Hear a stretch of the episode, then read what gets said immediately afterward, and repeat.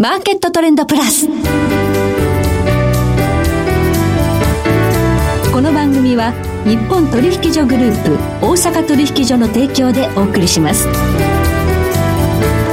皆さんご機嫌いかがでしょうか？大橋ろ子ですコモディティ日経平均先物などデリバティブ取引の最前線の情報をピックアップえ今日はマーケットリスクアドバイザリー共同代表新村直弘さんをスタジオにお迎えしております。新村さんこんにちは。こんにちは。よろしくお願いします。今年もよろしくお願いいたします。さて23年始まりました。足元でちょっとコモディティ意識を反発している銘柄多いということで、うん、なんかゴールドマン・サックスなんかは今年はコモディティの年になるなんていうレポート出してるみたいですね、うん、あのいろいろとそこは整理しなきゃいけないと思うんですよね、はい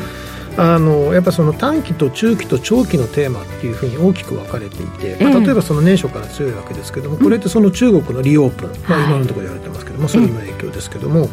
中期になるとこれ循環的な景気の減速っていうのは前からこの番組でも申し上げている通りなので、まあ、多分今年の夏ぐらいぐらいまでは悪くなるんだと思うんですよね。でそこは当然悪くなってくる。はい、じゃあ長期はどうですかっていうと脱炭素、はい、脱ロシア、はい、脱中国でまあいろんなインフラ投資は出てくるよねって話になってくるとまた多分これ、特に工業金属セクターはそうなるわけですけれども、まあ、そこが上がってくるよねってことになるので長期目線になってくるとやっぱりそこは強いんですよね。はい、っていうところを総じて考えると、上がって下がって上がりますって話になるので、はい、あのゴールドマンさんが今年はコモディティだっておっしゃってますけど、うん、その最後の上がるのところがどこまでかっていうところで、まあ、買うんであればそうなのかなっていう気はしますよね。なるほど。その時間軸によって注目するテーマ異なってくるから、はいちょっとそこは気をつけなきゃいけないよということですね。そう、なんかがざくっとまとめてこうなんですっていうよりは、そのやっぱ短期と中期と長期とどれぐらいのあのホライズンで見て、あの相場を考えてるかっていうところは非常に重要なテーマになるんじゃないかなと思いますね。まあコモディティというと中国市況というのも重要ですし、アメリカの金利動向という、まあ金融政策も非常に重要ですから、まあこのあたりも含めてということになるでしょうか。はい、えおのおののコモディティ市況の展望はこの後、まあコマーシャル挟みまして、伺っていきたいと思います。今日もどうぞよろしくお願いいたします。お願いいたします。その前に主な指標をお伝えしておきましょう。今日大引けの日経平均株価です。え今日は316円36銭高、26,138円68銭で取引終了しました。日経平均大きく反発となりました。今、代償の日経平均先物夜間取引スタートしています。現在26,140円で動いています。日経平均ボラティリティインデックスは19.15でした。そしてコモディティ、東京プラッツドバイ原油先物、えー、7月もは日中取引の終値で240円高の62,240円でした。大阪金先物中心現月12月ものは日中取引の終値で21円高7887円となりました。ではこの後新村さんに詳しく伺ってまいります。マーケットトレンドプラス。さて今日はマーケットリスクアドバイザリー共同代表新村直弘さんをお迎えしております。さあ、景気と経済って言いますと、うん、やはりね、原油価格見る方多いと思うんですが、はい、去年、あの、ロシアのウクライナ侵攻の時に急騰して、はい、そこが最後になりまして、はい、だらだらだらだら下がってきたと。うん、で、足元では少し反発基調、これどう読みますか？はい。まあ、あの、基本的にそのアメリカの金融政策の影響が大きいんだと思うんですよね。うん、で、エネルギーの話をするときはどうしてもアメリカの話という話にこれはなります。最大消費国なので。でなので、まあ、7月のアメリカの利上げが始まったあたりから、まあ、あの減速感がまあだんだん強まってきて、で、価格調整してますと。で、足元上がってるのはなんでですかって話になってくると、まあ、まあ、いろんなところで言われてる通り、利上げがそろそろおしまいなんでしょ、ドル高は修正だよね。っていうことで、修正ドル安になっている中での、はい。アップサイド。あとはその中国のリオープン。うん、中国のあの材料がエネルギーの価格を押し上げることって、僕長年見てるんですけど、そんなないんですけど、ね、ただやっぱりその去年の下半期、ほとんどゼロコロナで動いてなかったところが、元に戻るっていうのはやっぱり大きいと思うんですよね。はいはい、なのでそこの部分がまあ材料視はされているんだろうなということですよね。はいであとはまあその上流部門投資が十分行われない中での価格の下落が進んでいますという話になってくると、結果、OPEC プラスのあの価格支配力は増すんですよね。はいで、まあそういった中だと、まあおそらく、あの、今後減産の話は、まあ2月の、まあ OPEC 会合ありますけれども、出てくるのではないかということもあって、まあ通常だとその増産能力っていうのがあるから、価格上がると、まあ抜けかけ増産みたいなことが起きるんですけれども、ことここに関して言えば、脱炭素とか、その十分な上流部門投資ができなかったこの期間、ということを考えると、比較的 OPEC のコントロールが効くのじゃないのかなというふうには思ってますね。で、下には意外とサポーティブ下はサポートされるんじゃないかなと思ってます。はい。で、あとは、まあ、あの、いろんなところで言われてたガスですけども、まあ、ラニーニャの影響で減糖じゃないかと言われたところがむしろ暖冬になったと。そうなんですよね。ヨーロッパね、助かりましたね。うん、で、まあ、これ、あの、これ、改めて皆さんに申し上げておきたいんですけども、ラニーニャだから必ず減糖ではないんですね。異常気象になる可能性が高くなると。極端になるってこと？いうことですから、はい、まあ、たまたま、あの、もう、ヨーロッパにとっては自由ですよね、になったかなというところです。よですね。はい。で、ただ逆に言えば、気温がおかしくなったら、まあ、あっという間に逆のことが起き、起こり得る可能性性があるので、まだ、あの、ロシアの、あの、パイプラインでつながっているようなガスの供給が、あの、使えるというわけではないので、まだ引き続き気温動向にさらされるだろうなというところですね。はい。はい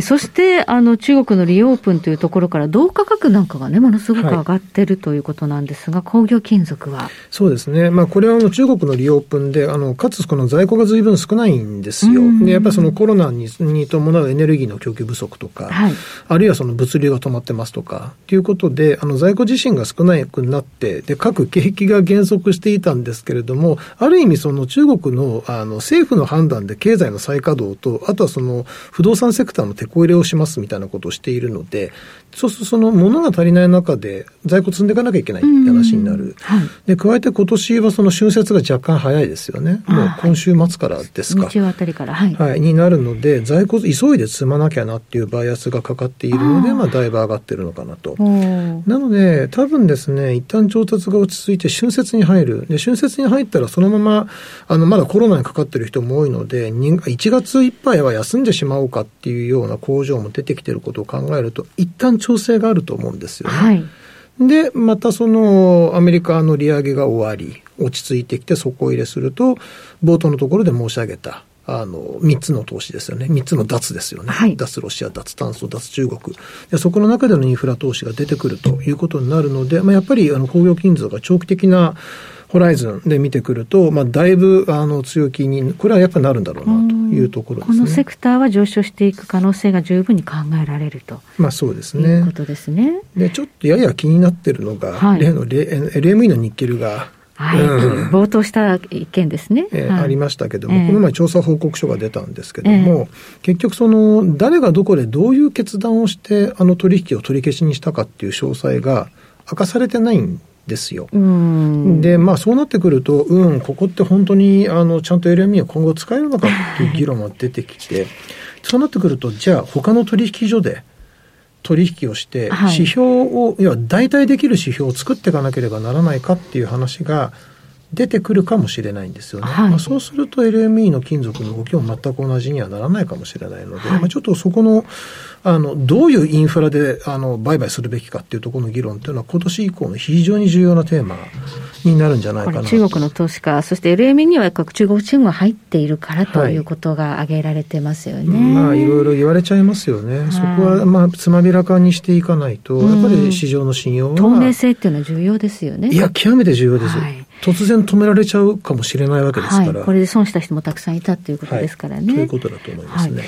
そしてまあ工業金属ではなくて、ゴールド、こちらはどうでしょうか？はい、えっ、ー、と、これ正直言うんですけども、あの、下がっていくと思ってたんですけど、まあ、むしろ上がっていってるということで、あの、明確にちょっと見通し、我々が考えてたのと違うんですけども、あの、まあ、20年以上使われてた、あの、実質金利で説明可能な部分と、そうでない部分っていうところで、あのずっとこの番組でも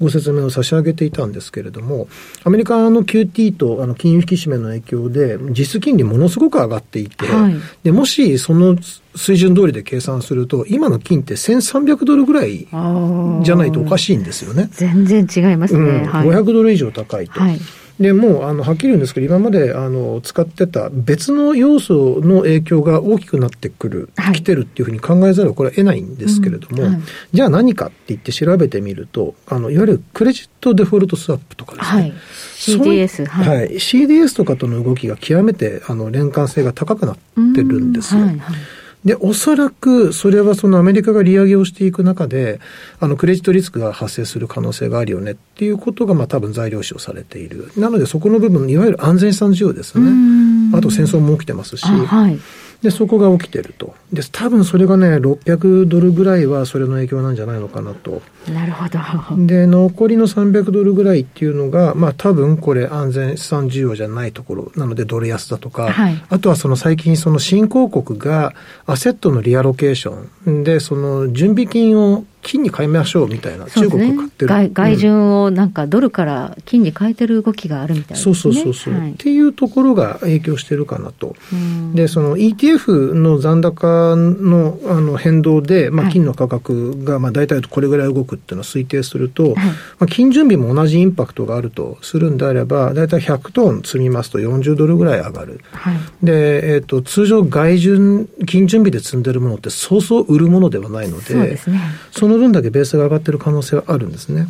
なので、ちょっとこれ、どれかの要素が止まってくれないと、はい、あの、どの分析、あの、どういう効果があって、分析の結果がどうかっていうのなかなか結論が出せないので、はい、少なくともアメリカの利上げが終わってくれる。はい、でそうすると多分、この安全資産需要っていうのは少し落ち着いてくるんで。クレジットリスクが下がると。うん、やっぱり年末に向けては下がっていくと、いう見方ではあるんですけども、逆に5月ぐらいまではアメリカが利上げをするんですけれども、高いままなのかなと。ちょっと見通しを変えてます。はい。はい、そして農産物、穀物、去年はね、これ乱高下しましたね。うん、そうですね。で、まあ、ロシアから一応物が出てきていてっていうところが、まあ、安心感を広げてるというところもありますけれども、はい、まあ、やっぱり一番大きいのはラニーニャが終わるっていうことですよね。天候リスクですね、要因。はい、はいで、そのラニーニャが結果何をもたらすかっていうのを起きてみないとわからないんですけれども、うん、市場の中の判断からすると、ラニーニャが起きたら、あの、絶対取れなくなるから、とりあえず買おうっていう、そういうもうなんか、あの、ニコイチの関係に。まあ、アルゴ的にも買っちゃうってことですね。はい。はい、ただ、それが一応そのアメリカの外洋大気庁かの見通しだと、この3月ぐらいでも8割ぐらいの確率で終わると。終わるんですね。うん。いうことなので、まあ、基本は下がるんですよね。うん、ところが、あの、今まで結構、あの、在庫を取り崩してしまったからということで、供給が十分ではないということで、あとはそのラニーニャが春先まで続くということは、はい、種まきの時期に影響しちゃうんですよね。作付け時期ですか。うん、はい。で、それが遅れてしまうと、まあ、あの、生産見通しが下振れする可能性があると。で、現実その、この前出たアメリカの農務省の需給報告でも、あの、トウモロコシとか大豆の端子を引き下げられているんでね。なので、あの、下がるんでしょうが、うん、あの、やっぱり、それほど大きく下がってくれないかなというところですね。はい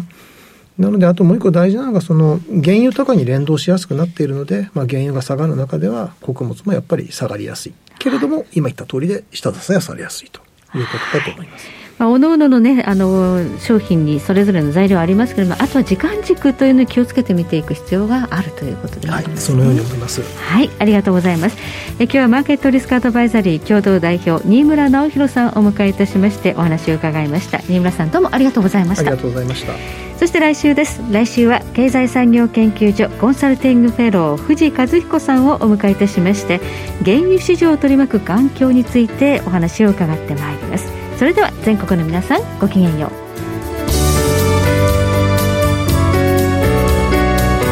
この番組は日本取引所グループ大阪取引所の提供でお送りしました。